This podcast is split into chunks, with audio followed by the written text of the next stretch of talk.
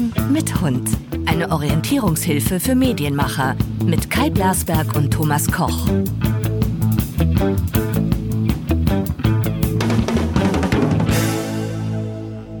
Guten Tag, liebe Hörer. Sie sind wieder bei zwei Herren mit Hund. Mit Kai Blasberg. Der ist hier. Und wir haben heute einen Gast. Thomas Koch. Ach nein. ja, ich bin auch wieder da. Wie schön. Nein, wir haben uns einen ganz besonderen Gast eingeladen heute. Den Hund. Den, die, die Hunde sind in, in, in Gedanken immer dabei. Ne? Die, die, sind ja, die liegen hier vor mir auf meinen Füßen. Ich könnte, selbst wenn ich wollte, nicht aufstehen. das, es ist so, sind, ich habe so, so, so Mitläuferhunde. Ja, die sind halt so keine Anführer, sondern so Rudeltiere. Und äh, das spüre ich immer nachts und tagsüber. Also immer. Wir, wir, wir, dachten uns, wir laden mal jemanden ein, der keinen Hund hat, aber dafür ähm, sehr, sehr viel Media-Expertise, nämlich Christoph Baron. Hallo Christoph. Hallo, also ich spiele jetzt den Hund. Du, du spielst jetzt den Hund. Zwei Herren mit Hund.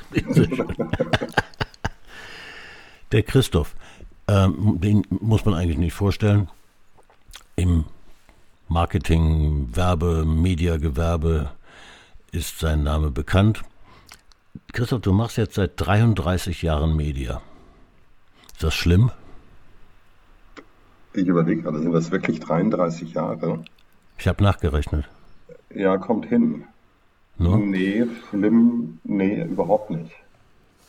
Nicht, nicht schlimm, okay. Überhaupt nicht. Der Thomas, Ko Thomas Koch macht seit heute 49 Jahre Media. Ja, das ist schlimm. Ich mache noch ein Jahr und dann ist gut.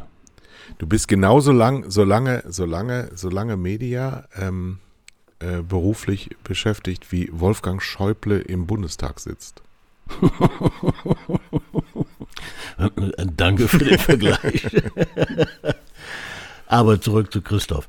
Christoph, du warst Chairman CEO von CEE bei Mindshare. CEE, das kennt nicht jeder. Das ist Central Eastern Europe, nicht wahr? Ja, exakt. Und exakt. Und dann bist du auf die Kundenseite gewechselt und warst da Global Media Head bei Sanofi. Auf das Head komme ich gleich nochmal zurück. Bist aber jetzt seit zwei Jahren freiberuflich und selbstständig und machst Media for Excellence. Ja. Ähm, das mit dem Head, das finde ich irgendwie schön. Es gibt ja so, so seltsame Kürzel und, und Namen auf, auf, auf Visitenkarte. Äh, aber Head stimmt ja bei dir ja nun wirklich, denn du hast ja immer Mediaplanung mit Kopf gemacht. Ähm, inzwischen habe ich so ein bisschen die Befürchtung, das machen nur noch Maschinen. Oder gibt es da noch Köpfe? Ähm, also erstmal danke für das Kompliment. Ob ich das wirklich mit Kopf gemacht habe? Ich habe es, glaube ich, mit Herz gemacht. Ähm, noch besser. Ähm, ne, Mediaplanung an sich bin ich der Meinung, wird doch noch hauptsächlich ähm, der Kopf ähm, noch nicht automatisiert ausgeführt, so würde ich es mal bezeichnen. Hm. Ähm, also sprich noch ähm, händisch und nicht, dass die Maschine das übernommen hat. Ähm, wobei man jetzt hier irgendwo differenzieren müsste, naja, wo, wo setzt Mediaplanung an oder Strategie und wann geht es dann nachher in die Implementierung oder die Umsetzung. Ja. Aber ich sage mal, die, ähm, die rein planerische Komponente ist meines Erachtens doch noch sehr ähm, menschlich, schöpferisch. Das klingt jetzt sehr hochtrabend. Ja, nehmen wir mal ein aktuelles Beispiel. Der Thomas kämpft ja seit ein paar Wochen gegen praktisch alle deutschen Firmen, die ähm, ihre Werbung nicht unter Kontrolle haben, weil die ausgespielt wird auf ja. rechtsradikalen Seiten. Ähm, ja. wie, wie kannst du als absoluter Fachmann dir erklären, dass es zu so etwas kommt? Das ist ja eigentlich ein GAU. Ja, wobei das würde ich jetzt nicht mal in die mediaplanerische Ecke hm. schieben, sondern das ist für mich Execution. Ja? Aber es muss ja also, Mediaplanung zutiefst äh, besorgen und verärgern, wenn ähm, es zu solchen Unfällen kommt. Ja, aber nochmal, also das sehe ich jetzt erstmal nicht als Planung, sondern die Planung ist erstmal eine Entscheidung zu treffen, etwas zu tun. Und die Entscheidung heißt hier, dass man letztlich in Programmatik investiert. Ja? ähm, und dann bestimmte Kriterien definiert, was man dort in Programmatic realisieren möchte. Ich denke, wo das Problem auftritt, ist nachher auf der Execution, auf der Monitoring-Seite, ähm, dass letztendlich zu viel Vertrauen dort auf die oder in die Maschine ähm, gesteckt wird und zu wenig menschliches Hirn genutzt wird, um die Dinge dann ähm, zu steuern. Der, der Unterschied, der besteht, also das ist absolut richtig, was du da sagst. Der, der Unterschied besteht gegenüber früher darin, dass der Mediaplaner die, die, die Exekution kannte. Ja? Wenn er dem Kunden empfahl, eine Anzeige im Stern zu schalten, weil er dort glaubt, die richtige Zielgruppe zu, zu treffen, dann erschien die Anzeige tatsächlich im Stern. Nicht? Heute geht der Mediaplaner her und beschreibt eine Zielgruppe und gibt die in eine Maschine ein. Ja, exakt. Und damit übernimmt die Maschine quasi die Ausführung. Ja, aber damit ist ja, ist ja dann, also das sind ja jetzt nur die extremen Beispiele mit den rechtsradikalen Seiten. Die weniger extremen, also dass es ausgespielt wird auf Seiten, die du auch eigentlich nicht geplant hättest, wenn es nicht die Maschine übernommen hätte, macht ja dann die Maschine zum Gegner des Planers, weil du die Instrumente verlierst. Die Kontrolle über die Instrumente. Ja. ja. Ja, da ist schon was dran, absolut. Wobei Gegner klingt jetzt ähm, ähm, ein bisschen zu martialisch. Ich würde sagen, ähm, dass die Menschen dann die Prozesse dahinter nicht mehr im Griff haben. Gut, aber dann, dann ähm, ist ja alles tun umsonst, weil, also ich vergleiche das jetzt mal ähm, mit, einer, mit einer analogen äh, Welt, die ich ja noch besser kenne. Ähm, ich habe früher bei der Tageszeitung gearbeitet im Vertrieb und habe so eine kleine Geschäftsstelle geleitet äh, in Köln. Und da kamen dann Kunden der Tageszeitung zu mir, wenn der Zusteller gewechselt hat und er die Zeitung falsch geknäult hat, also gefaltet hat und anders. ja, das war wirklich so. Es waren Leute, die gewohnt waren, 40 Jahre die Zeitung auf eine gewisse Art und Weise im Briefkasten vorzufinden und der neue Zusteller das anders machte und die wirklich daran fast zerbrochen sind. Es, aber das Systemische dahinter war, ähm, das ganze Wohl und Wehe des Schaffens von Journalisten und Druckern und Anzeigenleuten hängt am schwächsten Glied, nämlich dem Zusteller. Wenn der was falsch macht, ist das ganze Produkt im Arsch. Und genauso ist es ja hier. Wir überantworten ähm, in einem schönen Glauben einer Maschine unsere Arbeit, die, die diese Maschine komplett konterkarieren kann. Ja, das ist richtig. Also würde ich doch. Äh, ähm, dagegen kann man, dagegen kann man erstmal nichts sagen. Also nein, oder gegen das Statement kann man erstmal gar nicht sagen. Das ist absolut richtig. Ähm, der Punkt ist, dass einfach A, die Prozesse, die so abspielen, ähm, glaube ich, kaum noch jemand wirklich durchblickt, außer denjenigen, die sie etabliert haben oder entwickelt haben, also die technologischen Prozesse aufgesetzt haben. Der Bediener, der User dahinter, der weiß gar nicht mehr, was dort tatsächlich passiert. Ähm, das hängt einfach auch mit der, mit der Komplexität zusammen. Wer kommuniziert in diesen Prozessen mit wem? Ähm, wie wird Inventar gehandelt? Ähm, das klingt auf, in der PowerPoint klingt das alles gut und macht auch Sinn. In der Realität lassen sich die Dinge nicht mehr ähm, nachvollziehen, zumal ja auch diese ganzen Prozesse sich in einer Geschwindigkeit abspielen, ähm, das ist eh für das menschliche Hirn.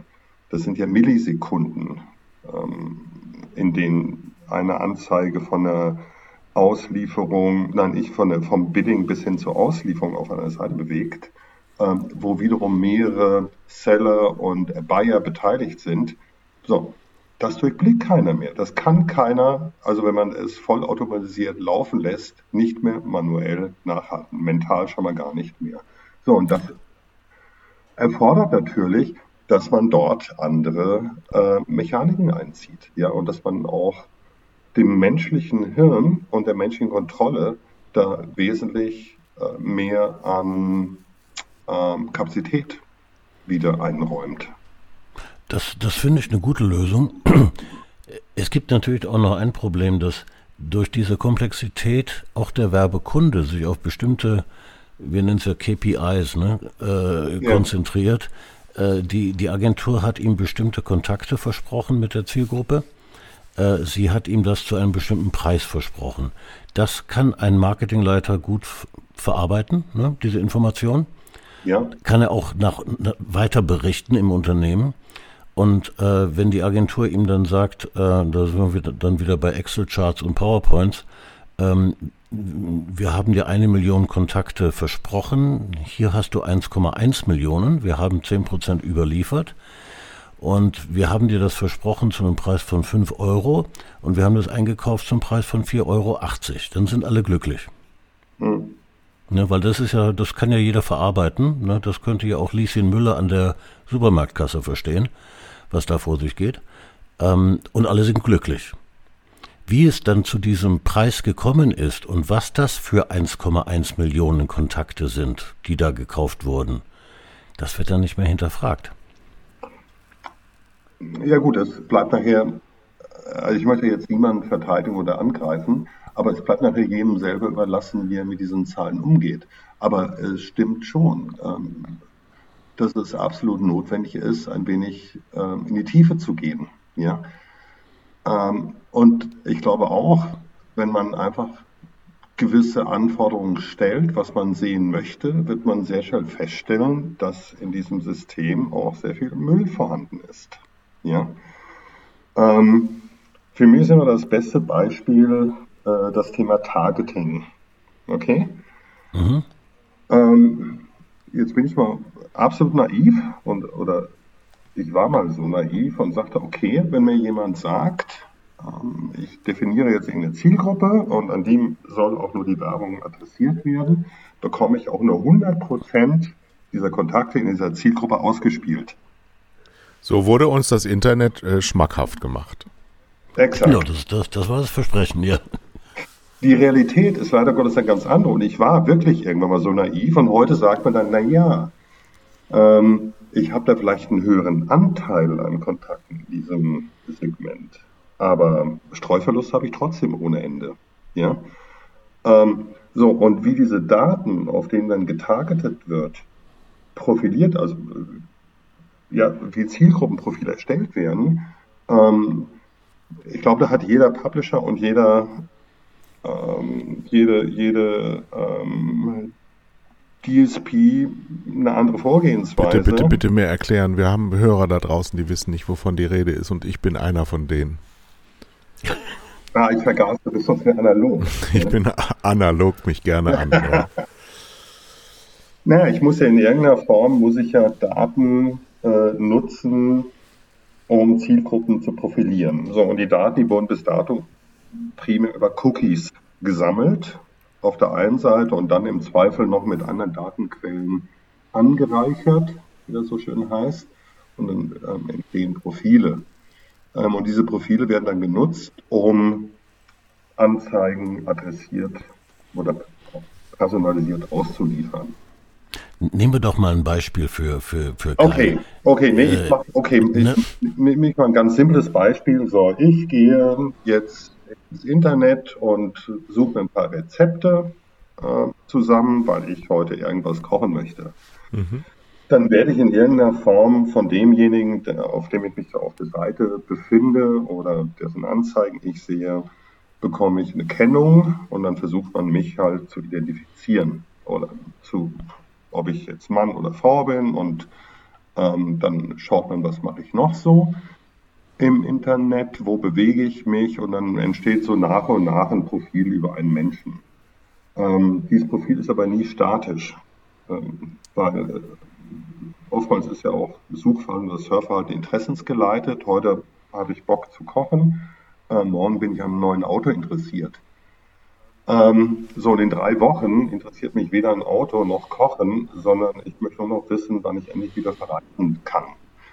So, und dann ist immer die Frage, ähm, wie werden diese Daten äh, gemanagt in Form von wie aktuell sind die Daten, ähm, ähm, wie werden diese einzelnen Datenpakete zugeordnet zu bestimmten oder Merkmale zugeordnet zu, zu bestimmten Profilen? So, und das ist ja kein statischer Wert, der verändert sich ja mehr oder weniger. So, und dann ist die Frage, wie gehen die diejenigen, die diese ähm, Daten sammeln und profilieren, wie gehen sie eben mit diesen Daten um? Was haben sie in ihren Datenbanken, die nachher genutzt werden, um dann entsprechend ähm, bei der Auslieferung der Anzeigen diese Daten auch einzusetzen? Und da scheint es, ähm, gibt es nur einige Schwachstellen. Es gibt nur ganz wenige, die es wirklich perfekt beherrschen, nämlich äh, die Publisher, die dann äh, über entsprechende Login-Profile verfügen. Beispiel Facebook. Ansonsten. Ja, oder, oder, oder nimm im, im, im E-Commerce äh, die Otto-Gruppe, ja? Ja, die, exakt. Die, die, wissen über ihre Käufer sehr, sehr genau, was die genau. kaufen. Sind aber natürlich, das sind natürlich die, wo die, wo die Kunden ihre Daten auch selbstständig und freiwillig hinterlassen haben.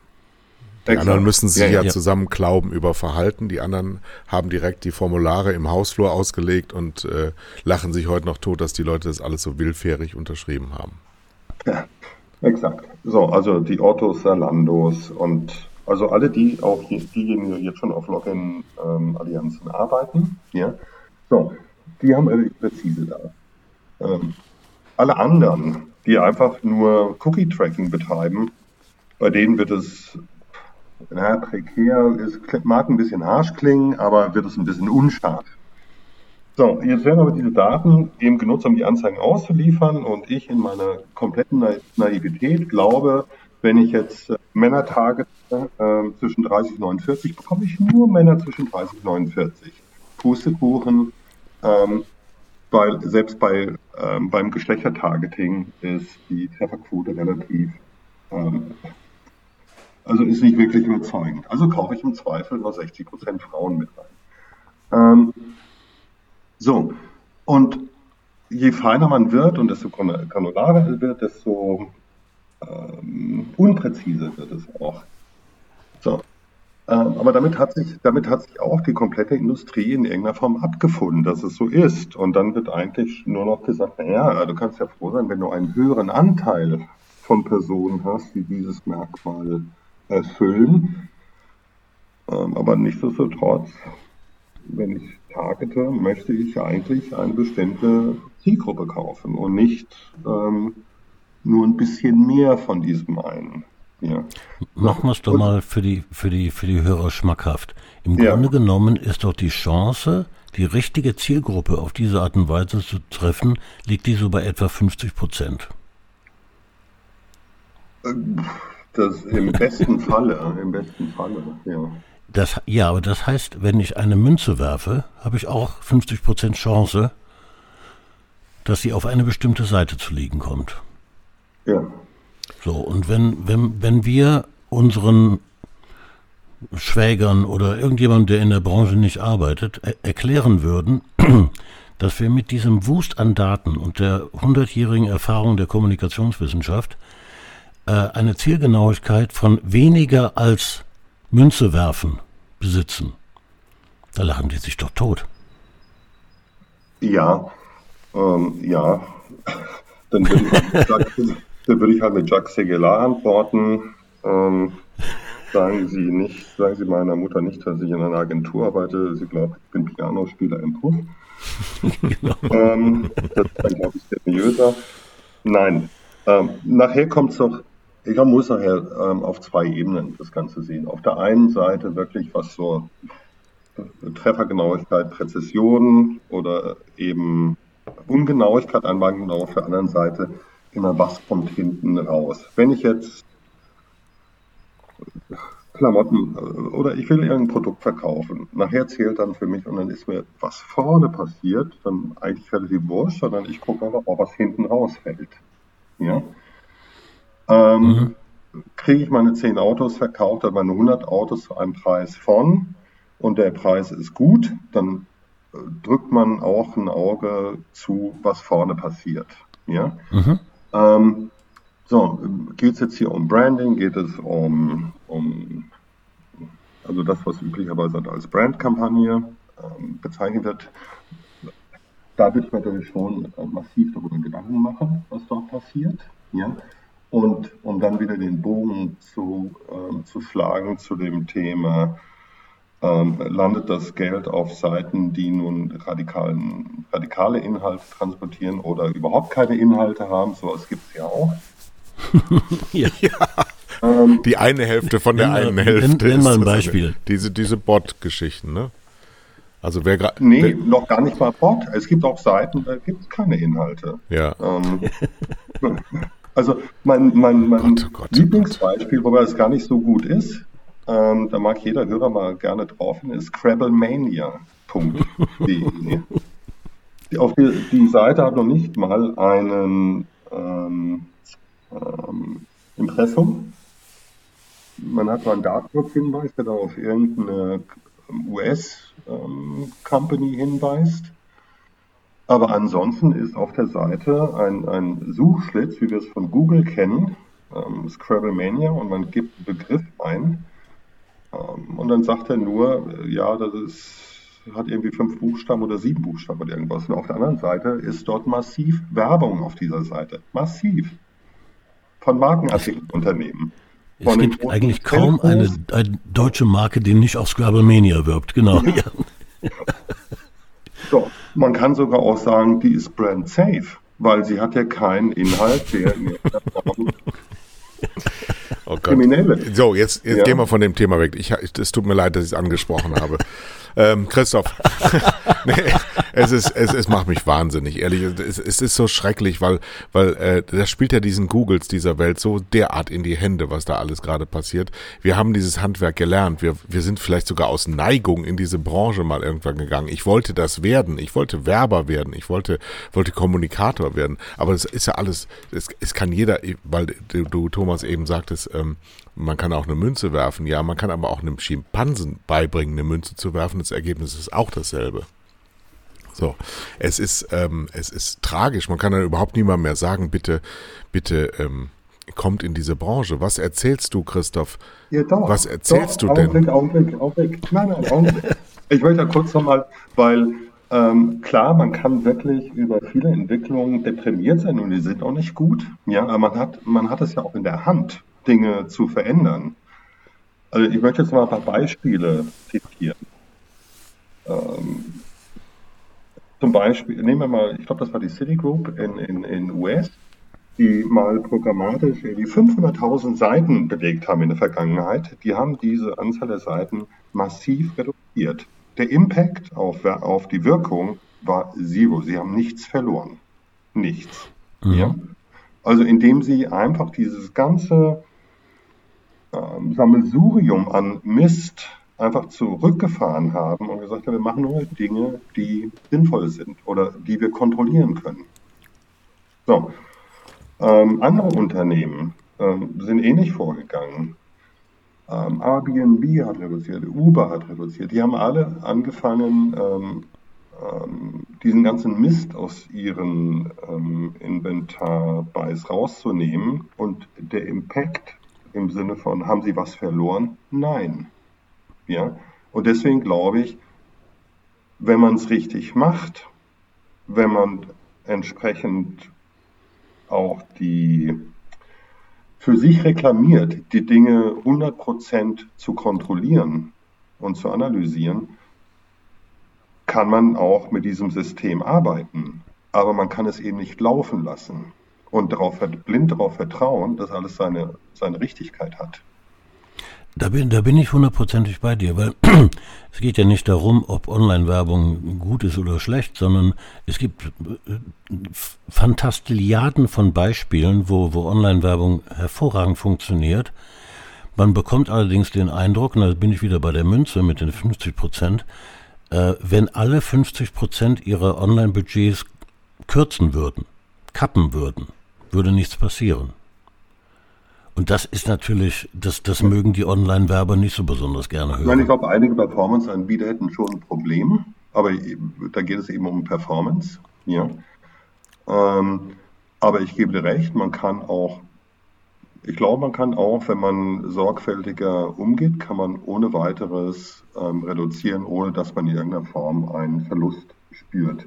Ich glaube, das Dilemma was letztlich existiert. Und das ist irgendwann einmal kreiert worden. Das wird uns auch in der Zukunft auch in anderen Bereichen begleiten, also insbesondere jetzt auch im Bereich CTV zum Beispiel, also Connected TV.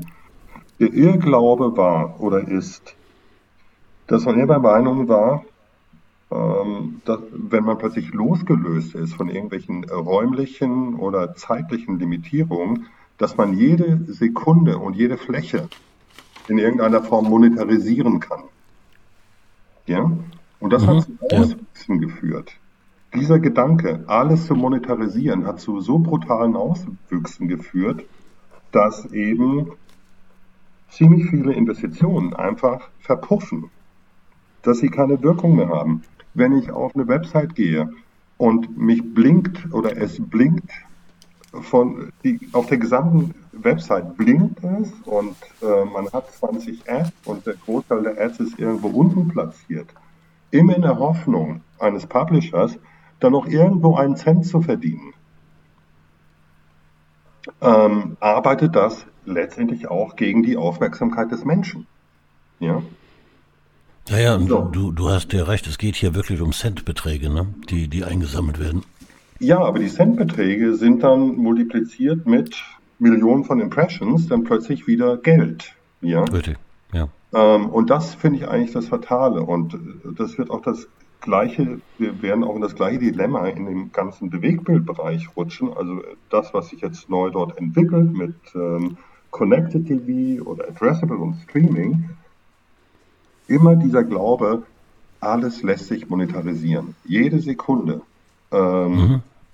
Und dadurch kommt es halt so aus, hm, die es schwierig machen, dieses System überhaupt noch vernünftig managen zu können. Das führt halt auf der, auf der quantitativen Ebene erstmal zu einem totalen Preisverfall. Weil eben mhm. alles nebeneinander gestellt wird und alles gleich viel wert ist. Deswegen haben wir ja auch immer hier so gekämpft gegen diesen Begriff Bewegtbild, der nämlich ähm, quasi sozialistisch über alles hinweggehen soll, dass, als wäre das Rezeptionsverhalten überall gleich, nur wenn es kein Standbild ist. Und das mhm. ist ja gar nicht so. So. Auf der anderen Seite würde ich sagen, wir sind in dem Prozess echt an so einer Zäsur angekommen, ähm, wo sich das jetzt gerade wieder oder so, so, so, so, ein äh, Top of the Hill angekommen, wo sich gerade wieder eine Gegenbewegung äh, versammelt. Ich sehe das bei RTL die äh, Jan Hofer einkaufen, Thomas Gottschalk einkaufen und äh, äh, Harpe Kerkeling wiederbeleben, die sich also zu einem Publikum hinwenden, das früher wie Gift behandelt wurde, nämlich die etwas älteren und die etwas erfahreneren. Ich sehe sowas wie ähm, inhaltliches Bemühen, wie gestern Abend bei Pro7, die in der Spitze sechs Millionen Zuschauer haben mit einem schweren journalistischen Thema und einer fantastischen Aufbereitung desselben gegen Fußball. Als ich noch aktiv im Fernsehen gearbeitet habe, da, da waren Fußball-Länderspiele dass der Maid-Bereich, heute ist das alles scheißegal geworden, weil das alles so furchtbar schlecht ist, dass du dagegen deine beste Ware setzen kannst und Erfolg haben kannst. Das heißt also, dieses ähm, Betreuen der Zuschauer mit Inhalten, ja, mit Auswahl, mit Liebe, mit Hinwendung zum Publikum über Themen, hat wieder zumindest so einen kleinen Frühling weil die Macher in den, in den Sendeanstalten, wie man früher sagt, langsam merken, dass ihnen sonst das Wasser abgegraben wird, wenn sie einfach nur noch darauf achten, möglichst viele Videoklicks, Baits und Views äh, anzugeben und das dann umzusetzen in TKP. Ja. Die, die, Aus, die Auslandspresse, die hat ja sehr schnell reagiert gestern und hat von einem historischen Moment im deutschen Fernsehen gesprochen. Um Himmels Willen. Dass, dass ein, ein, ein, ein journalistischer Inhalt eine solche Bedeutung erlangt hat äh, und das auch nur überraschend, weil es war ja nicht angekündigt. Ja. Ähm, ich, also das, das ist, hat schon was Historisches. Ja, ich hoffe es, ich hoffe es sehr, weil es, weil es äh, meinem, meinem inneren Drang so entgegenkommt, dieses Spiel Zeug Fernsehen wieder einzusetzen und zu zeigen, was man damit alles machen kann. Und dass genau diese Zeitgleichheit und diese für alle Gleiches anzubieten, eben so eine Renaissance erfährt. Das wäre doch ganz, ganz, ganz toll. Ich habe das ja. Ja, aber das, ja, aber dann würde ich jetzt nicht so ein Einzelbeispiel ähm, gleich äh, generalisieren und ähm, dass das nun die neue Zukunft des linearen Fernsehens ist. Ähm, weil dazu sind einfach, ist aber die Konkurrenz zu groß. Ich mal, der Fehler, der ja jahrelang gemacht wurde im linearen Fernsehen, ist, dass eigentlich zu wenig in Inhalte äh, ja, investiert genau. wurde. Genau, ja? genau. Weil, weil, nämlich, weil nämlich verpasst wurde, gerade im fiktionalen Bereich, ähm, sich die beste Ware auch ähm, ähm, äh, anzueignen, sondern eben mit Abspiel zufrieden zu sein und dann eben festzustellen ja. oder, oder selber auch, das ist, ähm, kann man auch personalisieren, äh, die Leute, wie, wie Anke Schäferkort, die gesagt haben, an dieser Entwicklung kann man nichts verändern, also mache ich mit. Anstatt sich dagegen zu stellen und äh, zu investieren und zu sagen, nein, wir wollen so gut bleiben, wie wir schon immer waren, anstatt zu sagen, nee, du kannst nichts gegen die ähm, ähm, Ziselierung des Marktes machen, also bin ich der Erste, der ziseliert. Das ist eben nicht richtig. Das war einfach falsch. Ja, aber es wurde eben, und ich sag mal, Netflix ist natürlich ein auch wenn ich es immer hasse, Netflix zu bemühen. Netflix ist ein perfektes Beispiel dafür, jetzt mal unabhängig davon, ob, das, ob äh, der Sender nun Werbung ausstrahlt oder nicht ausstrahlt, dass man eben mit besonderen Programmen eben auch ähm, in, innerhalb von kürzester Zeit einen riesen Erfolg haben genau. kann. Ja. Genau. Aber nur, ähm, aber nur, weil die anderen ihren Job nicht gemacht haben. Sonst wäre Netflix nicht möglich gewesen. Das Oder ist aber immer so, Kai. ja, aber nicht in der Geschwindigkeit. Ja. ja, ja. So, und äh, natürlich zwei, sind es zwei Dimensionen. Auf der einen Seite, ähm, welche Inhalte äh, liefere ich in den Markt und wie verbreite ich diese Inhalte? Und natürlich waren jetzt, äh, ich sag mal, jetzt mögen mir die Pro7s und die RTLer verzeihen, aber mit, mit deren Streaming-Angeboten waren sie natürlich auch nicht wirklich Marktmacher oder haben ähm, diesen Markt so entwickelt, dass sie da eine gewisse Alleinstellung erreicht haben. Ja. Gut, jetzt ist Deutschland natürlich auch noch ein bisschen schwieriger ähm, durch das Thema ARD, ZDF, aber bleiben wir beim Öffentlich-Rechtlichen. Die ARD, ZDF-Mediatheken sind super erfolgreich. Ja. So. Ja. Ähm, und, und bleiben wir gerne nochmal beim ZDF, weil das ist ja nun der größte Sender nach Quote äh, in, in, in Deutschland bedient eine ältere Seherschaft und, und, und RTL nimmt jetzt den Kampf auf mit ZDF, indem sie auf das alte, ältere Publikum fokussieren.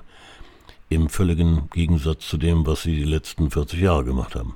Ja, oder äh, jetzt, wenn ich zynisch wäre, würde ich sagen, wenn wir, wenn wir uns anschauen, wer noch lineares Fernsehen schaut, mhm. ich. dann sind das eben ja, jeder schaut noch in irgendeiner Form lineares Fernsehen, aber der Anteil ist natürlich extrem hoch bei den eher älteren äh, Semestern. So. Ja, klar. Und äh, also da heißt es, da kann man eigentlich noch verteidigen. Ähm, die Frage wird auch sein, gelingt es überhaupt, äh, nochmal Junge zurückzuführen ins linearen Fernsehen, also auch wenn sie es nutzen, aber auch wieder intensiver nutzen? Und schafft man es, die, die unter 50-Jährigen noch zu halten oder erleben wir dort eine ähnliche Erosion, äh, wie wir es bei den Jungen schon erlebt haben? Ja. Und die Pandemie hat eigentlich gezeigt, dass man extreme Abwanderungsbewegungen hat, eben bei den Zielgruppen äh, bis 50. Also wenn wir darauf eine Antwort hätten, würde man uns für diese Antwort sehr viel Geld bieten, weil das wüssten gerne. Ja, wobei, wobei es gibt ja ein paar Parameter, warum auch RTL jetzt so reagiert. Wenn wir jetzt mal davon ausgehen, wie die Quote gemessen wird im äh, linearen Fernsehen, dann ist ja die ähm, Dauer des ähm, Kontakts ja. äh, im Wesentlichen ausschlaggebend. So und die alten Menschen, ja. die machen den Fernseher viel früher an, weil sie nicht arbeiten gehen, wenn sie jetzt mal in, in Rentner äh, basiert ausgehen und haben einfach eine viel längere Sehdauer. So.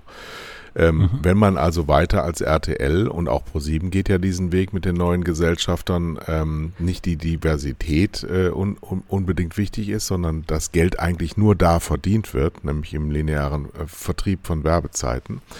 Ähm, dann muss man diesen Regeln halt folgen und wenn man, äh, dann muss man eben auch den Zuschauern folgen, die da sind ich habe ja mehr als einmal in diesem Podcast gesagt, dass auch früher wir, als wir jung waren, nicht unbedingt immer nur Fernsehen geschaut haben. Die Sehdauer der Jungen war immer schon am geringsten von allen Zielgruppen. Ja, ja, aber sie ist halt so brutal gefallen. Jetzt kommt ja. noch hinzu, dass ja. auch nur die Hälfte der Menschen überhaupt existiert in den jungen Zielgruppen, weil unsere Generation gar keine Kinder gezeugt hat. Das heißt, ähm, so attraktiv für ein Massenmedium sind die Jungen in Zukunft gar nicht. So, und die Alten wiederum, anders als vielleicht früher, die sterben nicht. Das heißt, es könnte genau. auch sein, dass für und, und und wenn jetzt guck mal uns an, wir sind bald auch alt äh, nominell und trotzdem bin ich noch beeinflussbar durch Kommunikation. Durchaus. Ich bin durchaus noch, ich bin ich bin nicht der gleiche 60-jährige, der mein Vater war. So. Absolut. Und ja. und äh, deswegen kann es durchaus sein, dass wir hier äh, gerade einen Paradigmenwechsel erleben und dass der Marktführer den äh, als erstes beschreitet und auch natürlich immer gesagt wird, was ich seit 20 Jahren sage, ähm, die 50-Plus-Generation, also gerade die 50- bis 60-Jährigen sind ja nun mal die, die den gesamten Apparat am Laufen halten hier. Ähm, die werden der Werbebranche durch einen Fehler, den Helmut Thoma früher begangen hat, umsonst angeboten. So, das sind aber massenhaft Menschen. Dass der, der Werbung einkauft, das gerne macht, das verstehe ich sehr gut. Dass die Medien das gemacht haben, habe ich nie verstanden. Hm. Ja, aber die Frage, die. Pardon, ja, Thomas. Christoph. Ähm, äh, die, die Frage, die Christoph ja gerade gestellt hat, diese, diese 40- bis 59-Jährigen, die hier alles am Laufen halten, die Berufstätigen, die, ne, äh, die wirklich hohe Kaufkraft haben, kann man die noch im, beim linearen Fernsehen halten? Äh, würde ich sagen, die Chance ist genauso wie bei der Online-Werbung 50 Prozent. Man kann. Ja, aber das würde auch, ob dann nun ähm, Gottschalk, Hofer und äh, Kerkeling nun dafür die richtigen Rezepte sind, möge ich, möchte ich ein bisschen bezweifeln. Ich würde sagen, die ja, sind eine Brücke. So sehr ich die, so sehr ich die äh, diese Menschen auch schätze, aber ähm, ich glaube, es wurde versäumt, wirklich neue Talente dort aufzubauen.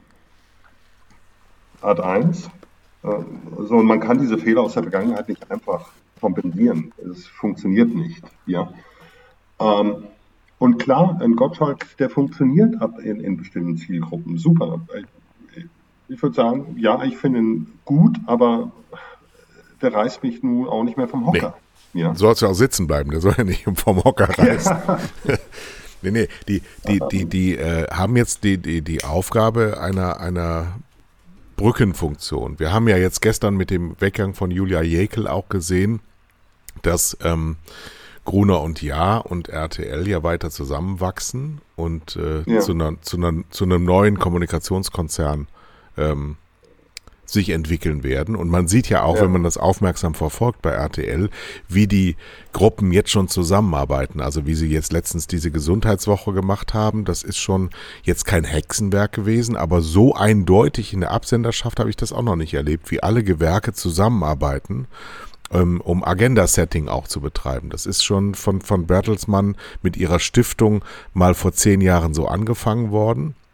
Und die ziehen das jetzt über ihre über ihre ähm, verschiedenen Gewerke gesellschaftsrelevant durch. Ich finde das gut, aber natürlich muss man auch genau beobachten, weil natürlich dadurch ein neues Machtzentrum entsteht. Ja, wobei, ähm, für mich war das eigentlich nur zwangsläufig. Ich habe es eigentlich schon, was heißt gefordert, aber auch dann, als ich mit Schäferkort häufiger sprach, wo ich auch sagte, warum führt ihr die Dinge nicht zusammen? Ja, ähm, klar, das sind immer Organisationen, das sind ähm, juristisch eigenständige Einheiten, da stecken Menschen dahinter und jeder, äh, jede Organisation hat ähm, die eigene DNA. Aber aus Bertelsmann-Sicht war es für mich eigentlich in den letzten zehn Jahren schon nicht mehr nachvollziehbar, dass sie die Dinge nicht stärker zusammenwerfen. Ja? Ähm, weil die Synergien, die sie haben, sowohl auf der Inhalteseite als auch auf der Vertriebsseite, ähm, haben sie letztendlich nicht vernünftig genutzt. Ja.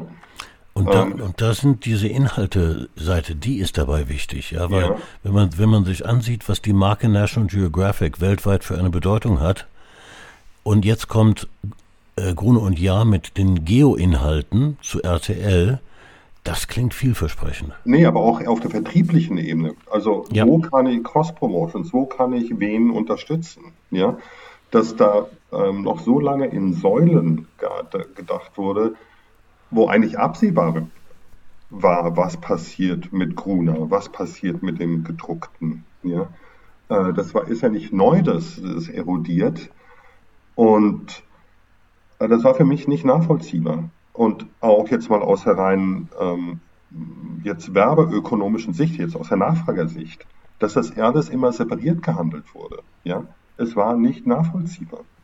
Ähm, aber gut, irgendwann ist der Druck so groß, äh, dass man es eben dann durchziehen muss. Und natürlich entsteht ein neues Machtzentrum. Klar, und die Airlines oder Bertelsmann wird damit der dominante äh, Player hier in Deutschland.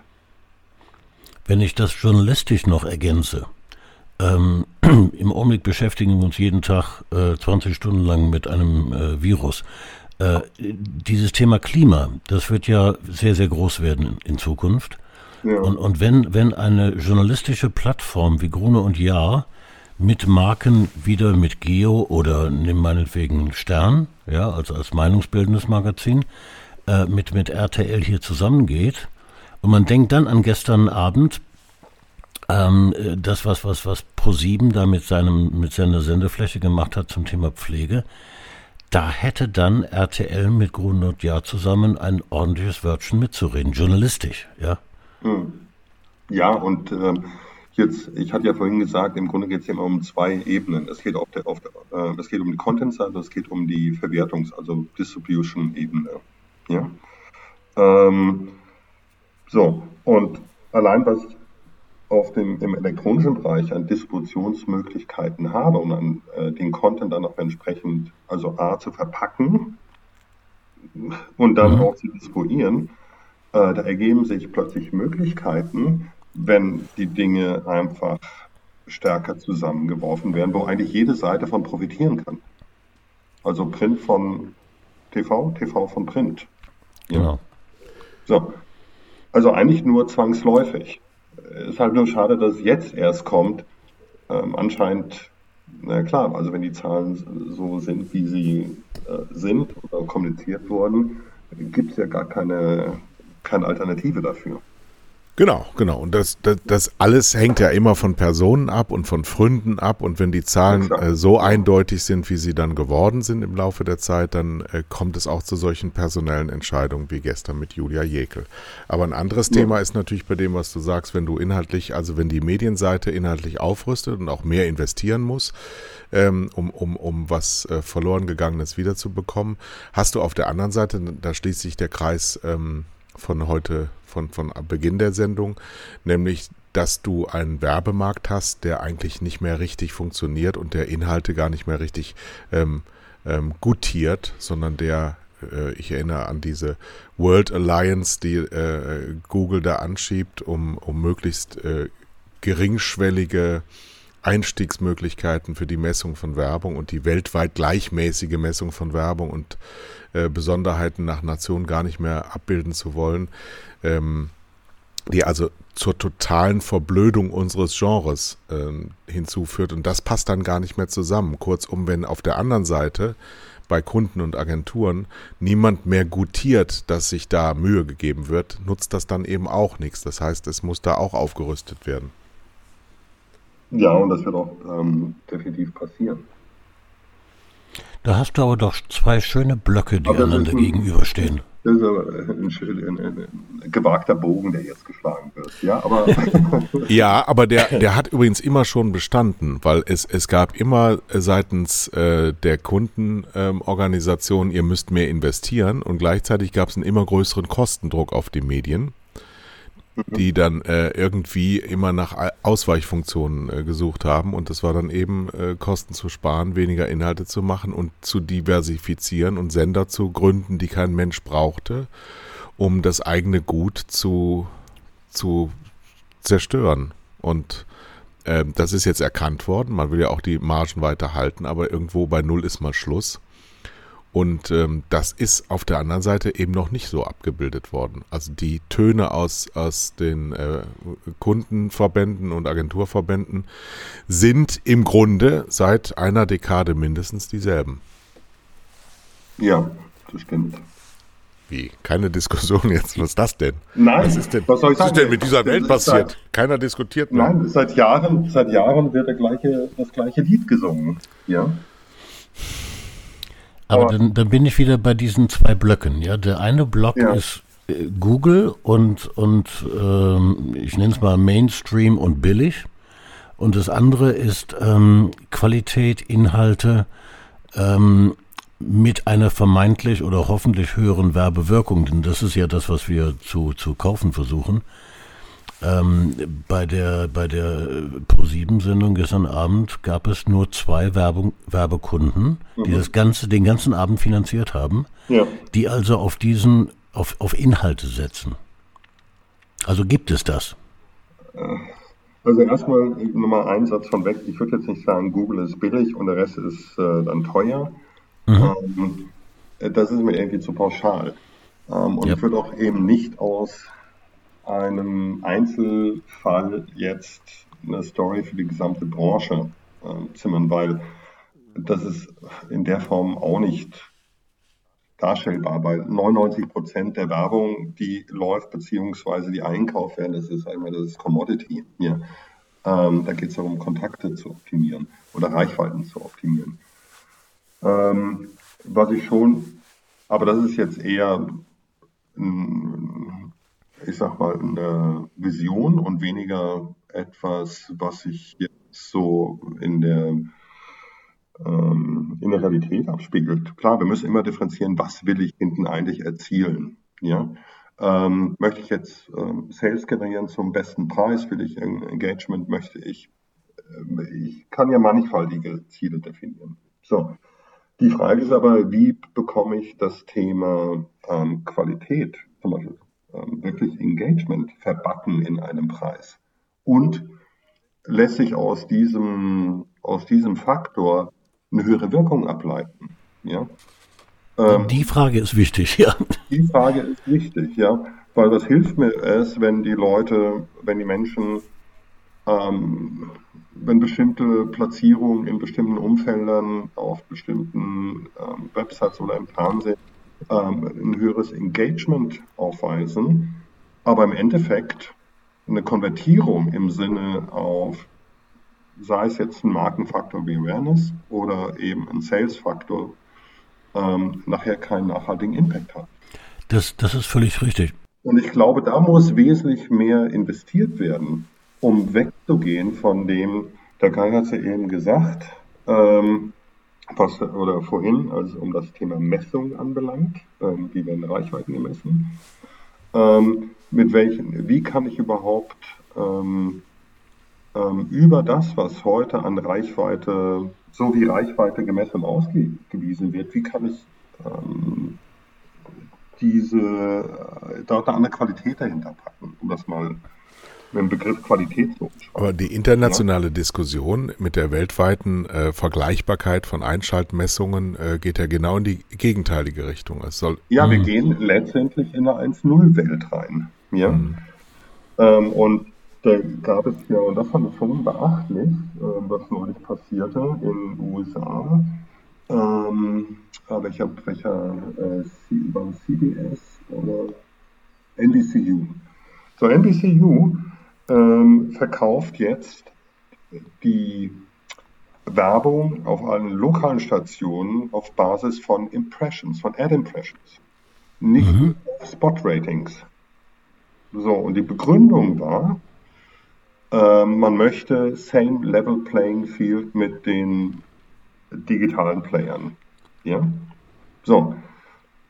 Hat natürlich auch, jetzt muss man natürlich auch wissen, ähm, so zu, gerade auch im Local TV, das würde ich immer so wie Spartenfern, hier mit Spartensendern vergleichen, ich habe natürlich unglaublich viele Nuller-Ratings. Ja? Und Nuller-Ratings äh, lassen sich immer nicht äh, monetarisieren. Aber es werden immer ein paar Kontakte erreicht, ähm, sodass ich, wenn ich dann ähm, quasi nicht mehr zeitgedichtet rechne, sondern quasi nur noch einmal eingeschaltet oder jemand ähm, oder, oder hat zudem also 2.000, 3.000 Menschen haben dann irgendwie mal zugeschaltet. Ähm, aber zu wenig, um eine Reichweite, also um GRP zu messen, aber also nach den klassischen äh, Konventionen, aber sie sind nach den Online-Konventionen, ist eine Ad-Impression entstanden, ähm, lässt sich dadurch Geld realisieren. Ja. Interessanterweise vor zwei Jahren, CForce wurde ja auch von ähm, NBC entwickelt, haben sie das gleiche Argument von wegen ähm, Same Level Playing Field genutzt, um äh, dieses CForce-Modell zu, zu, ähm, zu etablieren. Und das war kein Das müsst ihr nochmal erklären, was das ist. Wie bitte? CForce? Ja. Ja, äh, CFOS ist letztlich dieses ähm, Modell, was jetzt hier die ProSieben-Gruppe in Deutschland etabliert, ähm, das auf Basis bestimmter Kriterien ähm, das Videoinventar im Online-Bereich ähm, bewertet wird. Also es muss, human, es muss Human Traffic sein, es muss 100% viewable oder war das 95%? Also die genauen äh, Kriterien habe ich jetzt nicht im Kopf. Es muss human, äh, es muss sichtbar sein und es muss, ähm, da gab es noch ein Kriterium, das fällt mir jetzt nicht ein. So. Mhm. Und das wird zusammen mit TV verkauft. Ähm, ach so, in Target, Entschuldigung. Für bestimmte Zielgruppen. Ja? ja. Also es wird mhm. für bestimmte Zielgruppen angeboten. So, also wurde damit gesagt, dann hat das Videoinventar das, die gleiche Qualität, also das Video in auf einer ProSieben-Plattform im Internet oder auf Join äh, die gleiche Qualität wie das, ähm, wie der Spot im Fernsehen. So, und dieses Modell wurde letztendlich von NBC in den USA entwickelt vor ein paar Jahren, ähm, um einfach einen Qualitätsvorteil gegenüber YouTube beispielsweise zu realisieren. Ja? So, aber im Local TV gehen die jetzt genau den anderen Weg, also und verkaufen Ad Impressions. Ja. Weil, weil sie sonst gar nichts mehr verkaufen weil sie sonst gar nichts mehr verkaufen. Und jetzt, wenn ich jetzt ähm, fantasiebegabt wäre, würde ich sagen, naja, jetzt schauen wir mal so viele kleine Spartensender an, ähm, auch die, die sich zum Beispiel im Sky-Netzwerk bewegen, äh, die produzieren ja auch zum Teil unglaublich viele Nuller-Ratings. Ja. so, äh, wenn sie auf Ad-Impression-Basis verkaufen würden, würden sie dort auch noch würden sie dort auch noch Erlöse realisieren können. Ja? Und ich glaube halt, man wird irgendwo in so eine Zweiteilung von dem Markt reinkommen, ähm, um auf diesem Element Same, äh, same Level Playing Field zu, oper zu, operieren und gegen die YouTubes und andere Video-Publisher äh, konkurrieren zu können, dass man eben auch eine 1-0-Währung anbietet. Ja? Aber das ist dann letztendlich ja, eine Verschlechterung, eine deutliche Verschlechterung über dem heutigen System. Ja, natürlich. Es ist sogar noch mehr, wenn man das große Bild äh, dabei sieht. Das ehemalige Leitmedium Fernsehen knickt ein vor der digitalen Welt und, und verrampft seine Nuller-Ratings. Ja? Das, das kann doch nicht die Zukunft sein. Nein, ich sage ja nicht, dass es, ähm, ich habe ja eben nur mal fantasiert. ja, das klang aber ziemlich realistisch. Was passieren könnte, weil, mhm. ähm, weil wenn die Googles und andere eben eine solche Marktmacht sind, was die Vermarktung von Videoinventaren belangt, dann gibt es natürlich für die ähm, klassischen Videoanbieter, haben sie erstmal einen Wettbewerbsnachteil. Ja? Deswegen verstehe ich ja nicht, warum wir nicht, ähm, äh, die AGF ist ja eine ganz wunderbare Erfindung äh, ja. vor, vor vielen, vielen Jahrzehnten gewesen, warum wir da nicht eins zu eins zusammenstehen ähm, und, und da im Moment jeder sein eigenes Brötchen backt, was ja im internationalen Vergleich, der ja letztlich dieser Automationskrake ausgeliefert ist, äh, was entgegensetzen kann, aber eben nicht, indem jeder sein eigenes macht. Ich finde zwar, was RTL macht, sehr gut, weil sie sagen, wir haben so starke Marken, wir kriegen das schon hin, wir bleiben hier für uns. Aber zum Beispiel die alle anderen, auch die öffentlich-rechtlichen, hier wieder mal offen angeprangert, ähm, schmeißen ihre Inhalte, gerade was Funk angeht, vor die YouTube-Füße. Ähm, ja, also ist für mich auch, aber gut, auch die ProSieben. Ja, und das ist, RTL macht, RTL macht das nicht, deswegen sage ich ja, es, es, es, es ist eine Haltung da, man kann unterschiedliche Haltungen haben, aber diesen Weg zu gehen, zu sagen, ähm, ach weißt du, wir können gegen die sowieso nicht gewinnen, also geben wir uns direkt geschlagen, finde ich furchtbar. Ja, eben, ja.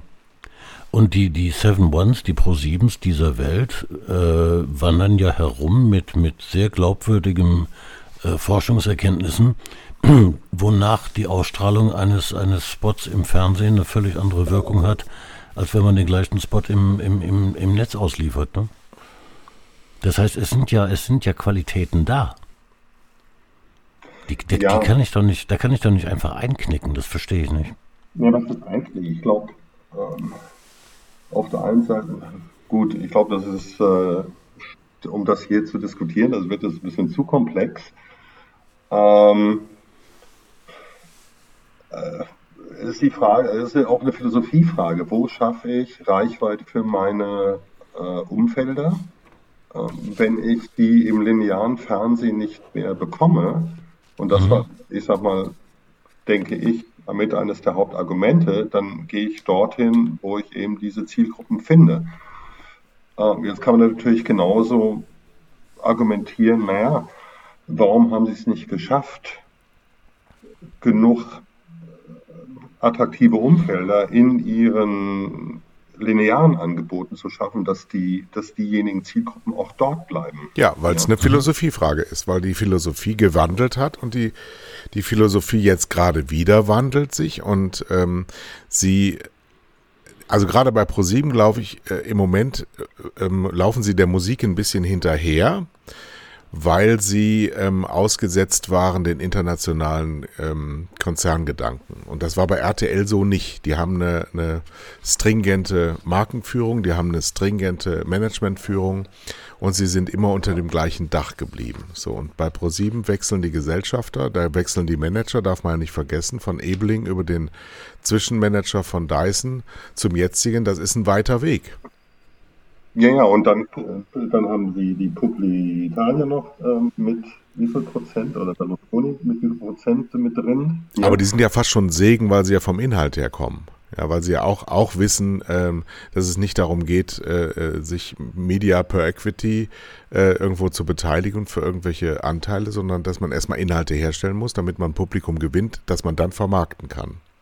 Ja, aber ich, ja, aber ich glaube auch, und jetzt bringen wir zwischen unglaublich vielen verschiedenen Themen. Nö, ist immer ähm, aber ich glaube eine RTL-Gruppe hätte durchaus mehr auf die Straße bringen können, wenn sie, und sie sind ja auch ein großer europäischer Player im, im Fernsehbereich, ähm, dort konsistenter bei dem Thema Online-Video ähm, agiert hätten. Ja. ja, wir sind, wir sind halt in Deutschland und warten immer sehr, sehr gerne ab. Das ist ja jetzt bei Corona auch wieder sichtbar. Ähm, wir, wir, wir reden erstmal gerne über alles, bis alles so, so, so klar ist, dass nicht mehr gehandelt werden muss, weil das dann alles dann schon von selber gekommen ist. So, das ist so ein bisschen das Problem und das ist auch ein Standortnachteil, aber das wird in Zukunft nicht anders sein, weil wir das äh, älteste Land der Erde sind, was ich hier am Schluss einer Sendung immer sage. Ähm, wie, wie, wie, sieht das denn, wie sieht das denn für die Zukunft aus? Was wird uns denn Großes äh, widerfahren als Medienstandort Deutschland, was wir noch nicht wissen, Christoph? Du musst jetzt noch eine Headline für, diese, für diesen Podcast liefern.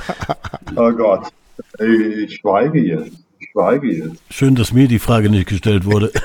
ja, was wird uns Großes widerfahren? Uff. Also machen wir es mal, machen wir es mal systematisch. Die Deutschen, die Deutschen werden weiter Leanback Entertainment machen. Ja. Und zwar wahrscheinlich länger als kürzer in Zukunft. Also ich äh, mag ich überhaupt keine fundierte Antwort darauf geben können. In zehn Jahren, mach es einfacher, in zehn Jahren sind wir alle ja. zehn Jahre älter. Ja in zehn Jahren sind die, die am meisten geboren wurden, versus denen, die nicht geboren wurden, doppelt so alt, älter geworden. Kurzum, der Anteil, der Anteil der, der, der alten Zielgruppen wächst und deswegen macht RTL auch das, was sie gerade machen. Das heißt, sie werden äh, das, so. ja, ja. das Medienrezeptionsverhalten wird sich gar nicht so vital verändern, weil die heute 50-Jährigen in zehn Jahren 60 sind und dann immer noch dasselbe machen wie heute. Nee, da widerspreche ich. Ja, siehst du, endlich mal. Jetzt, jetzt, jetzt. Geschafft. Was machen die denn dann? Was machen wir dann? Also vielleicht, ähm, klar, ich kann jetzt nur ähm, n gleich 1. Nein, ich schaue mir an die Generation der ähm, 30-, 49-Jährigen und schaue mir aktuell an, wie die sich verändern. Und wenn man das jetzt fortschreibt auf die nächsten zehn Jahre, diese Zielgruppen werden sich massiv in ihrem äh, Mediennutzungsverhalten verändern.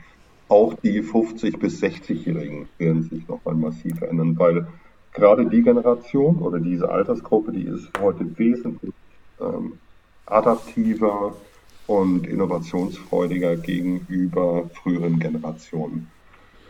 Das, das ist richtig, da halte ich aber einen Gedanken dagegen. Ja. Mit dem Alter steigt der Wunsch nach Qualität.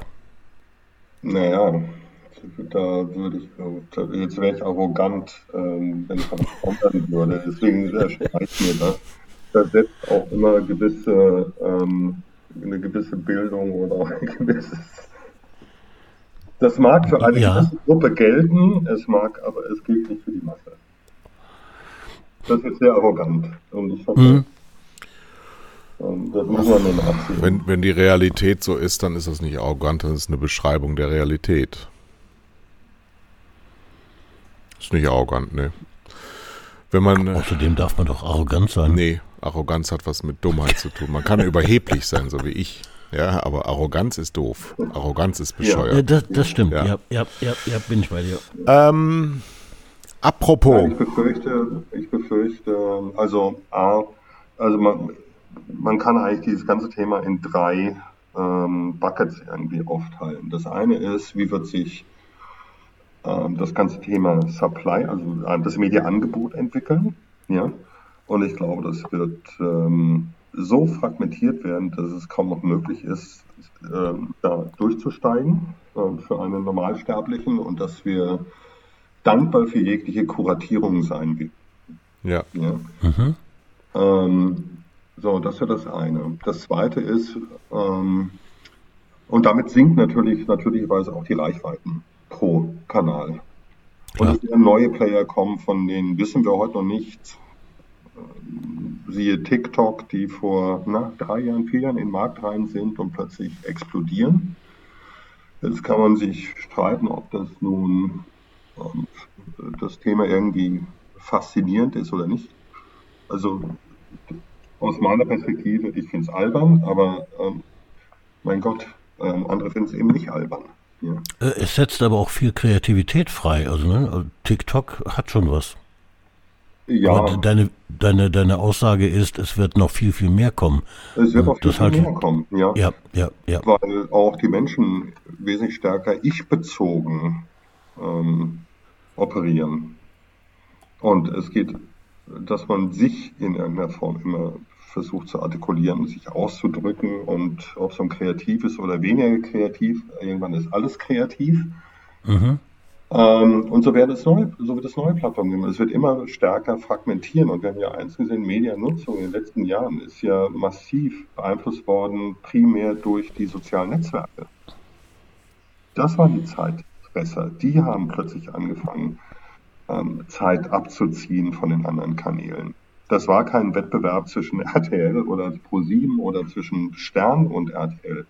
Das waren die sozialen Netzwerke gegen die, gegen die klassischen Medien. Ja, und interessanterweise steigt die Mediennutzung insgesamt nicht mehr, weil sie an nur eine biologische. Nur bei den Jüngeren. Ja, ja. ja. So. Sie ist ja an eine biologische Grenze geraten. Ne? Das heißt, es jetzt, jetzt geht es um Verdrängung. Ja, ich würde mal sagen, bei den Alten, bei den, Entschuldigung, bei den Älteren ist es tatsächlich stagnierend. Äh, da geht es eher darum, ähm, äh, gegen die digitale Demenz äh, vorzugehen. Das heißt, ähm, dass man nicht, und das ist ja auch so ein Thema, dass wir mittlerweile so überfrachtet werden mit vielen Dingen, dass die Menschen nicht intelligenter werden, sondern eher döver. Ja? Mhm. Ähm, das ist auch durchaus wissenschaftlich untersucht die ähm, der zweite, also wir haben eben gesagt, mehr Fragmentierung, mehr Angebote, ähm, ich nenne es immer Hyper, ähm, Hyperfragmentierung, äh, die ja stattfindet. So, und wir sind zwingend auf, auf eine Kuratierung von Inhalten angewiesen, weil wir sonst nicht, uns nicht mehr orientieren können. Das zweite ist mhm. dann das Thema Werbung entwickeln. Ähm, und da bei dem bei der These zu bleiben, die vorhin der Kai in den Raum gestellt hat, es wird immer billiger. Ja, es wird immer billiger, weil einfach so gnadenlos viele Kontakte im Markt sind. Ähm, also ein Oversupply, dass das natürlich einen Druck auf den Preis hat. Ja? Und wenn heute, ähm, bleiben wir beim Thema Connected TV, dort höhere CPMs ähm, fällig werden gegenüber YouTube, da wird auch eine, Preis, eine brutale Preiserosion stattfinden. Ja? Ähm, weil einfach dort ein Kontaktvolumen irgendwann existieren wird, was so nicht verkaufbar sein wird. Ähm, so. Also mehr Kontakte, mehr unwirksame Kontakte, die billiger verkauft werden. So, und die Kritikfrage ist nachher, wie geht's, äh, was ist mit dem Thema Reichweite? Eigentlich wollen wir Reichweite haben und keine Kontakte. Mhm. Und Reichweite okay. wird unfassbar teuer werden. Es gibt ein schönes Bild, das mir gerade in, in und, den Kopf kommt. Genau. Und in, in Attention oder Engagement wird noch teurer werden. Ja, ja. Wenn man sich die Science-Fiction-Filme der letzten Jahrzehnte ansieht, die ja immer wieder Alltagssituationen zeigen, äh, dann findet Werbung in allen Science-Fiction-Filmen nur noch auf dem Plakat statt und zwar das stimmt, bewegt. Das stimmt, ja. Ja, man sieht in Science-Fiction-Filmen keine Magazine, man, man sieht kein Radio, man sieht Bildschirme, ja, aber für die Kommunikation. Ähm, aber und, und, und nicht für, für, für, für Werbung. Die einzige Werbung, die man sieht, ist Außenwerbung. Könnte natürlich auch mit, reichweitenstark. mit äh, dem Medium selber zu tun haben, dass in der fiktionalen Darstellung sowas auch am leichtesten darstellbar ist.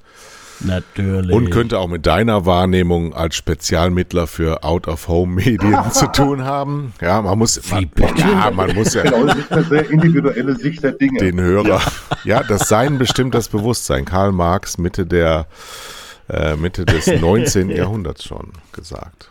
Hm. So, jetzt haben wir, lieber Christoph, die Zeit sowieso schon um 20 Minuten überschritten. Das ist dann auch egal. Jetzt möchte ich dann aber auch von dir wissen, als schlauer Mensch, welche Auswirkungen hat das denn auf unsere Gesellschaft? Das ist ja eine sehr, sehr konkrete Frage, die du sehr, sehr pointiert beantworten kannst. Und äh, zweite Frage oder Anschlussfrage oder erst die Frage, wie sieht denn dann in Zukunft unser öffentlich-rechtliches System aus? Denn äh, die beteiligen sich zwar an der Fragmentierung, aber können ja kein Interesse an der Fragmentierung haben, weil ja ihr gesamtes ähm, politisches Handlungsmodell dadurch in Frage gestellt wird. Na gut, in der, in der Vergangenheit haben sie ja massiv fragmentiert. Ja. Ähm, und sie werden auch weiter fragmentieren, auch mit dem Argument, dass es letztendlich ähm, eine Entwicklung im Markt ist, den sie folgen müssen, um auch überall entsprechend repräsentiert zu sein. Ähm, und letztendlich äh, genießen ja die öffentlich-rechtlichen Angebote genießen ja durchaus einen gewissen, unterliegen einem Artenschutz und einem Welpenschutz. Also wir reden hier, wenn wir schon hier die Hunde am Tisch haben, ähm, gilt ja auch der Welpenschutz. Also wenn man sich auch die neue Mediengesetzgebung anschaut, ähm, da sind ja die öffentlich-rechtlichen durchaus ähm, wieder in, im in einer besonderen Rolle, was deren Wahrnehmung auf dem Screen anbelangt und welche Schutzrechte sie dort äh, genießen. Mhm. Äh, dementsprechend glaube ich jetzt nicht, dass in irgendeiner Form an deren System irgendwas erodiert oder sie ähm, geschwächt werden. Ist das nicht wunderbar? Ich meine, das musst du erstmal schaffen, dass egal was passiert auf der Welt, an dir nichts verändert wird. Du kannst einfach machen, was, was, du willst, ja. Kriegst immer das Geld, was du brauchst. Ich meine, was ist bitte, bitte, wirklich, ich verstehe alles. Ich liebe Arte. Ich liebe überhaupt öffentlich-rechtliches Fernsehen. Ich schaue auch ganz viel. Ich fast nur, ja. Aber was ist an One und ZDF Neo bitte schützenswert? Gar nichts. Überhaupt gar nichts. Warum dürfen die tun, was sie wollen und kommen mit der immer gleichen Erklärung? Das ist so wie die deutsche Corona-Politik. Immer ein. Ja, aber es funktioniert ja. Es funktioniert. Aber bei wem denn? Also bei mir funktioniert es nicht. In der Politik. In der Weil die Politik sich nicht mit den Themen beschäftigt. Das ist der einzige, einzige ähm, Grund, der, der dafür. Na gut, aber vielleicht braucht ähm, für die Politik ist ja auch durchaus ein willkommenes Sprachorgan. Also ich hatte, ich war letztes Jahr, habe ich ja zusammen mit ein paar Partnern eine Studie gemacht ähm, in dem Fall ging es allerdings um Corona. Ähm, und die Glaubwürdigkeit ähm, unterschiedliche Kanäle im Rahmen der Corona-Kommunikation. So, und wer stand an erster Stelle? Ähm, nicht Politiker, sondern ARD und CDF. Mhm. Ja. Ja. So, und dementsprechend braucht auch die Politik, da kann man jetzt sehr kontrovers diskutieren, deswegen braucht, benötigt die Politik auch ähm, Kanäle, die sie, die ihnen helfen, ihre Botschaften und das Volk zu bringen. Aber das ist ja die Argumentation der AfD, Systemfunker.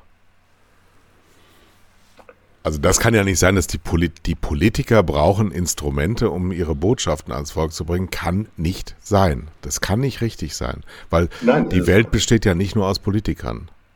Nein, aber es geht ja, ähm, wenn man sich Statuten durchliest, geht um Meinungsvielfalt, geht um politische Ausgewogenheit, bla bla bla bla ja, und so weiter. Ähm, damit wird ja unterstellt, dass alle anderen Angebote, auch das Thema Information, ähm, nicht in dieser Form liefern können. Also das ist ja eigentlich eine, eine Schwarz-Weiß-Sicht. Ja? Total. Nur die öffentlich-rechtlichen, nur die öffentlich-rechtlichen Angebote ähm, haben die Kompetenz oder die Möglichkeit, ähm, bestimmten Informationspflichten nachzukommen. Ähm, und damit wird eigentlich anderen abgesprochen, dies ebenfalls tun zu können. Siehe Joko und Klaas gestern Abend. Ja, so. Aber ja, meine, man, kann über die, man kann über die Mediengesetzgebung, die kann man sehr kritisch debattieren. Also als ich neulich also die neuen Gesetze und dachte ich auch, hm, das sind ja so weitreichende ähm, Schutzrechte oder Garantien dort drin, dass das ja durchaus eine gewisse Verzerrung darstellt. Ja? Also, also gerade wenn es jetzt auch um die neuen Übertragungswege geht. Jetzt kann man natürlich auch auf der anderen Seite diskutieren und sagen, naja, ähm, ist es gut, dass dann die ähm, dass SAM, also Plattformbetreiber, die Möglichkeit erhalten, bestimmte Programme zu akzeptieren und nicht zu akzeptieren. Oder einfach Reihenfolgen zu ändern und sich an erste Stelle zu schieben. Ja, also kann man wahnsinnig kontrovers darüber diskutieren. Das Problem wiederum in der Bundesrepublik Deutschland ist, dass der Diskurs darüber ausschließlich in genau diesen Medien stattfindet. Mhm. Ja. Exakt. Und wenn du es aber laut ansprichst, dann bist du entweder in der AfD-Ecke oder ewiger Querulant. Weil nämlich, weil auf der anderen ja. Seite die, die Menschen, ähm, die du eben nicht doof nennen wolltest, doch massenhaft so doof sind, dass sie sich für all den Rotz gar nicht interessieren. Das ist auch wahr. Es sind halt ja, absolute Randthemen. Ähm, Mediengesetzgebung, also die neue Mediengesetzgebung ist ja schon ein, ein dickes Brett, was dort ähm, auf den Tisch gelegt wurde. Und ich frage mich auch mittlerweile, ob das überhaupt, ob da überhaupt noch jemand wirklich durchblickt, nee. der jetzt nicht ähm, Anwalt ist der, oder Medienrechtler oder ähm, weiß Gott, irgendjemand, der in diesem Bereich arbeitet, für einen Normalsterblichen, der dann auch das Ganze mit Telemediengesetz verknüpft und so weiter. Das ist eine Regulierung, es blickt keiner mehr durch. Ja. Aber das ist bei vielen Themen so, dass keiner mehr wirklich durchblickt. Ja. Das ist sehr, sehr typisch deutsch, was wir da machen ne, mit der Medienpolitik. Naja, ich habe das aber im Urheberschutzgesetz zum Beispiel mit der EU da letzte, letztes Jahr oder vorletztes Jahr auch, ich habe jede Meinung zu diesem Thema schon mal selber gehabt. Ja, das ist so, ja. so, so, so, ähm, es ist auch so uneindeutig. Das, es, es hat alles so seine Seiten. Es ist sehr, sehr schwierig. Aber ähm, ähm, ich, ich würde empfehlen, was die, was die öffentlich-rechtlichen Medien angeht, echt eine, eine Verdichtung von Qualität ähm, tatsächlich Konzentration auf weniger Kanäle und da das Beste überall an den Start zu zerren. Also gestern zum Beispiel, weil ich ja jetzt gerade in der Landwirtschaft äh, bin oder angefangen habe, sehr, sehr schöne Reportage ähm, über Landwirtschaft, aber 22.45 Uhr, damit es keiner sieht. Mhm. kann auch mal um Viertel nach acht laufen und dann mal eine Stunde lang sein, damit das Thema auch mal ein bisschen breiter gewalzt wird, damit die Menschen auch mal, was hat nämlich mit dem realen Leben was zu tun und nicht mit den, mit den äh, Aussichten, die Karl Lauterbach wieder hat für die nächste Woche, sondern einfach mal mit, mit, der, mit der Verhaltensweise der letzten 50 Jahren auf Kosten der Tiere, der Menschen ähm, und der Zukunft vom ländlichen Leben Und ähm, das ist hochinteressant und viele würden ihr Verhalten vielleicht auch überdenken. Ja, aber das sagt jetzt Kai Blas. Ja, natürlich sagen wer denn sonst? Ich bin ja nur Kai Blas. Das ist ja auch sehr subjektiv und äh, die öffentlich-rechtlichen unterliegen aber dem Pluralismus. Ja, ja, genau.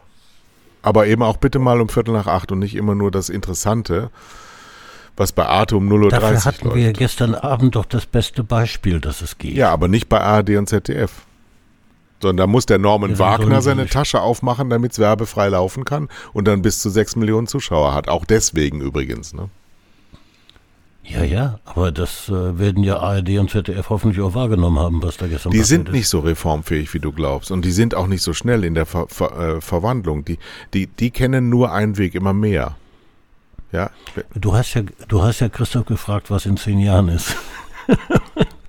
ach so, Das wird sich an dem öffentlich-rechtlichen System wird sich verändern. Die Anschluss, Anschlussfrage war aber noch, ähm, wenn diese ähm, Ziselierung der Märkte immer weiter fortschreitet, also noch mehr als jetzt, woher kommt der gesellschaftliche Zusammenhalt, wenn er nicht mehr aus den Medien kommt?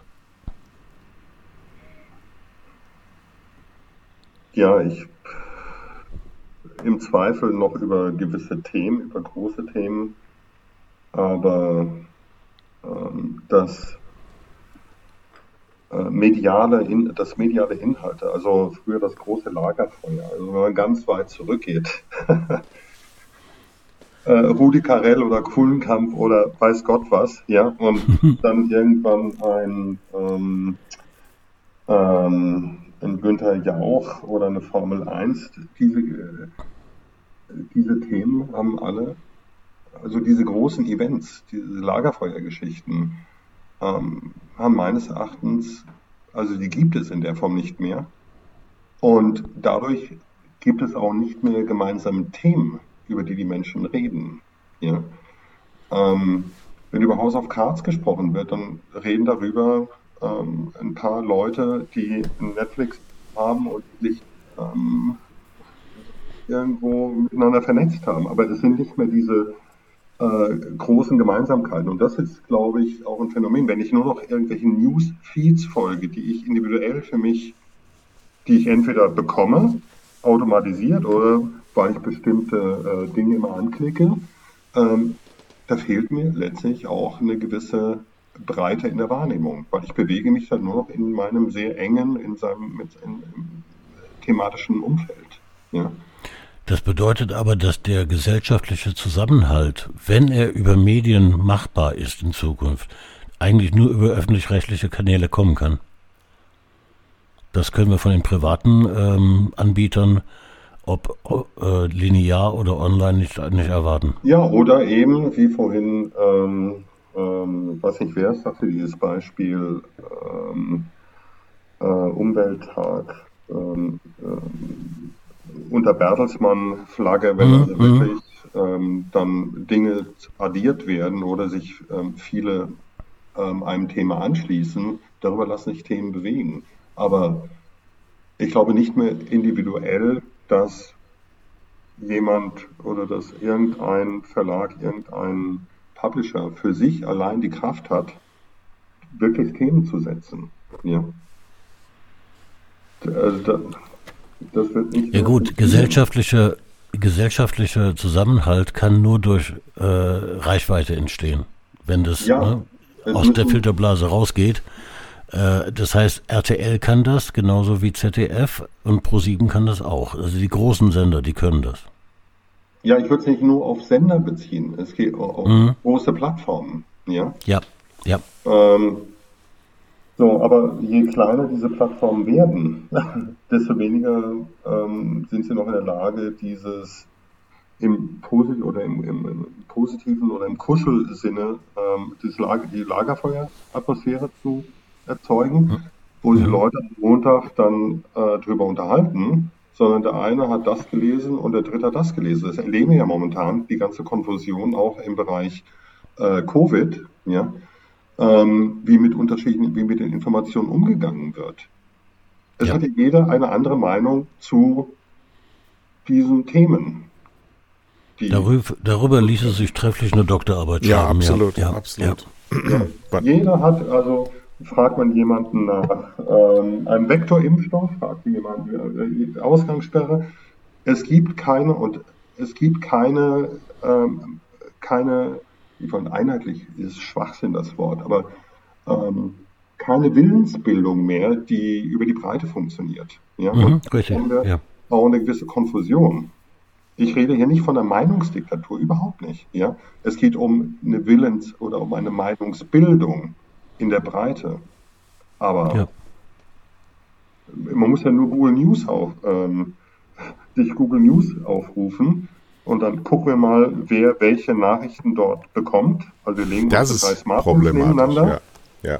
ja. Ähm, und wir bekommen alle unterschiedliche Nachrichten. Warum? Weil wir ein anderes ähm, Informationsverhalten haben. Ja? Richtig. So, Und wie das, wollen was wir du- Denn, wie wollen wir denn äh, und wie wollen wir denn hier eine gemeinsame Meinung bilden, wenn jeder einen anderen Informationsstand hat? Richtig. Und das, was du Konfu Konfusion nennst, ähm, führt ja zur Unsicherheit in der Bevölkerung. Ja, und die haben wir latent. Ja. Ne? Und die, die steigt. Ja. Und das, das ist wiederum Aufgabe der Medien, das zu kanalisieren und breit zu informieren.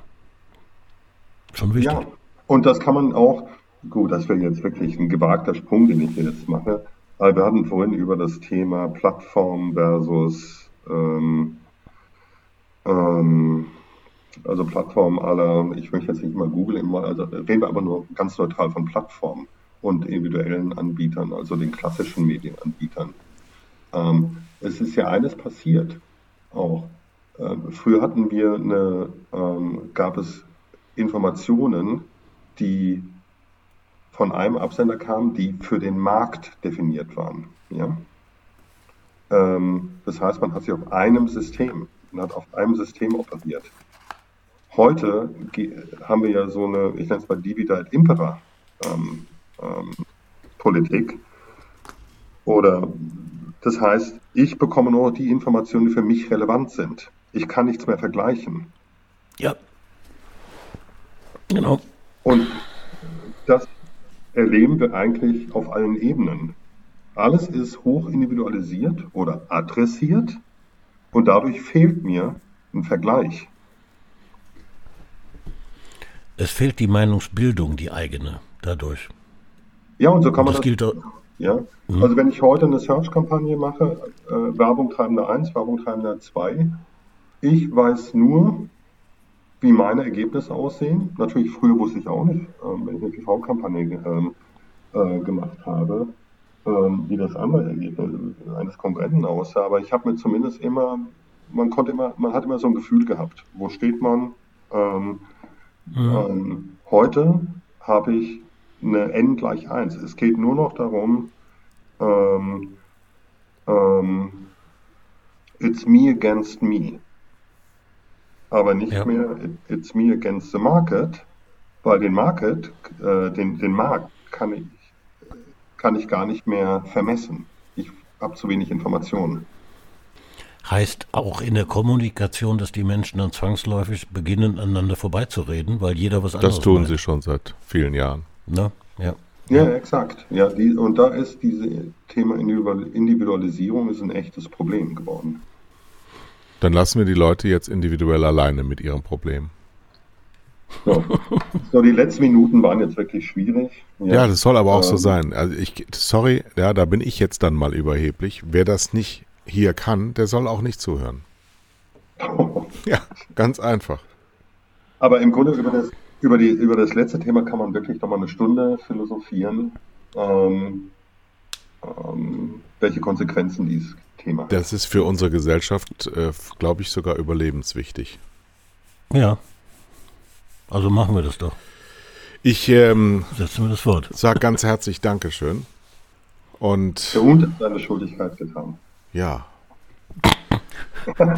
Den, den, den hast du dir aufgehoben, ja. Hat aber super Spaß gemacht, auch wenn wir hier und da wirklich ähm, gewagte Sprünge gemacht haben. das macht nichts. Da, dafür sind Kai und ich äh, bekannt. Ähm, ich bedanke mich auch. Das war ganz großartig. Schön.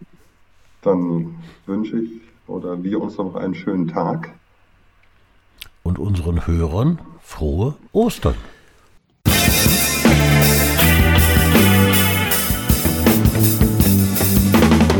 Das waren zwei Herren mit Hund, Kai Blasberg und Thomas Koch.